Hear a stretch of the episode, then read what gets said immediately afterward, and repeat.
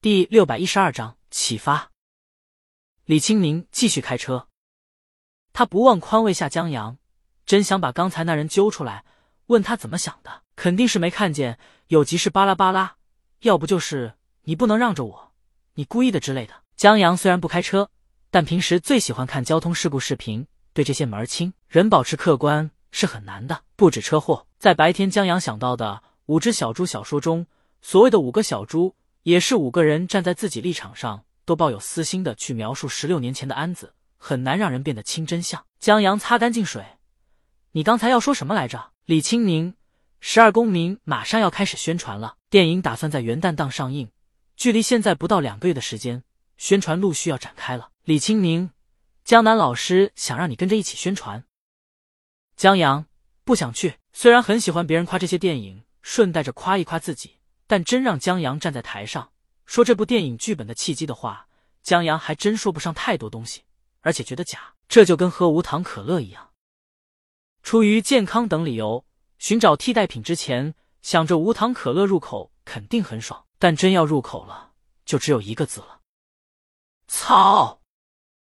也跟过水的蔬菜一样，它不够味儿，懂吧？江阳觉得站在旁边听别人夸就挺好的，何况。江阳把能说的已经都说了，岳父给我的启发，这说一遍还好，经常说的话就变味儿了。红灯，李青宁停下车子，扭头笑着看他，我已经帮你推了。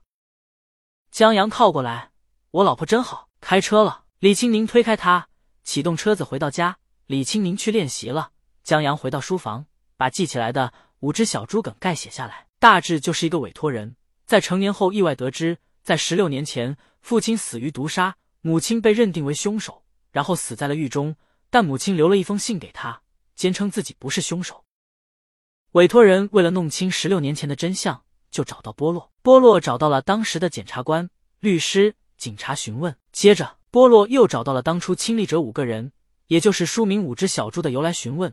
再或偏见或谎言的证词中去寻找破解安子的谜团。这本推理小说相对于《东方快车》等小说而言。颇有些冷门，却是阿婆排名前五的推理小说。至少在江阳这儿，这本书很厉害。毕竟把一个谋杀案借五个人各说两遍，几乎不重不漏，还各有角度，不乏味。关键还把线索隐藏其间，神作名副其实。在把梗概写完以后，江阳又打开文档，写了一会儿《地球大炮》，然后他又不小心点到了科幻小说社区吹水去了。这一届读者真是他带过的最难的一届读者了。想当初大刘在贴吧自己夸自己，现在没大刘夸，江阳就帮着夸。当然，主要目的是享受一下别人对自己的吹捧。虽然明知道夸这些作品跟自己关系不大，但别人夸江阳总是心里很爽。要是夸上一句“不愧是大魔王老公”，江阳都想给他打赏了。可惜这网站没打赏功能，有也没钱。刷信用卡打赏那是败家玩意儿。不过吹着吹着，江阳就看到网站旁边最热推荐上。有十二公民的新闻，但不是宣传，而是性骚扰男神复出，于安出演江南新剧《十二公民》的话题。江阳点进去，发现这个话题里最热的推文是毒蛇发的。他先写了文字说明，又发了九宫格照片。这些照片大多是毒蛇在小广场上拍的于安进出小剧场的。居于九宫格中间的，则是剧组刚发的电影海报。海报上，于安虽然沧桑不少，从小鲜肉变成了老腊肉。但听着名字去看的话，熟悉的人还是能认出来他是于安的，不像《大漠转账》里于安又化妆又留络腮胡的，大部人都没认出来。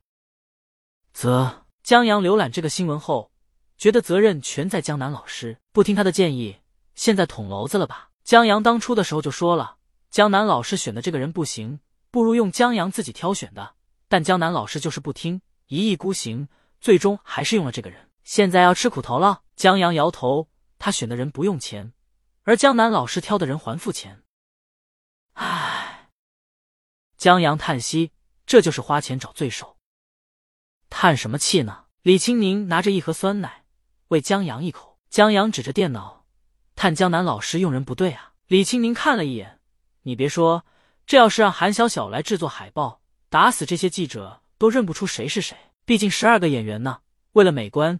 这版海报上没有写名字，只用了十二个演员站在一起的海报，是吧？江阳就说了：“用韩小小多好啊！等电影出名了，韩小小指不定还能开创抽象派电影海报先河呢。”李青宁喂江阳一口酸奶，看下评论。江阳滑动鼠标，老实说，下面评论群魔乱舞，既有抵制的，这比性骚扰还付出了。性骚扰演的电影我是不去看的，也有鼓励和辩解的。安哥，终于等到你回来了，本来就是冤枉的，官司都赢了，然后就针对于安官司赢了，有人说于安有背景才赢官司的之类的。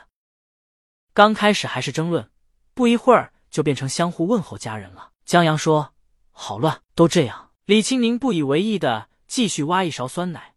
人又于知识、环境、立场、经历，对某些事自然有偏见。就像我喜欢你，如果有人说你坏话，我肯定骂他铺盖。江阳，那崔更。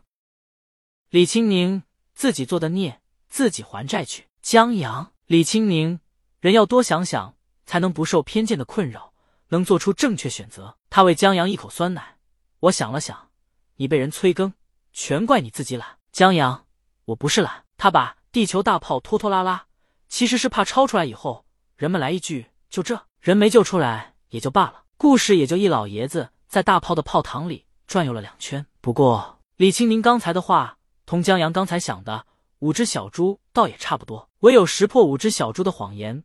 拆除他们五人各两次叙述同一件事的偏见，才能穿过十六年的迷雾，去揣摩出当时凶案的真相。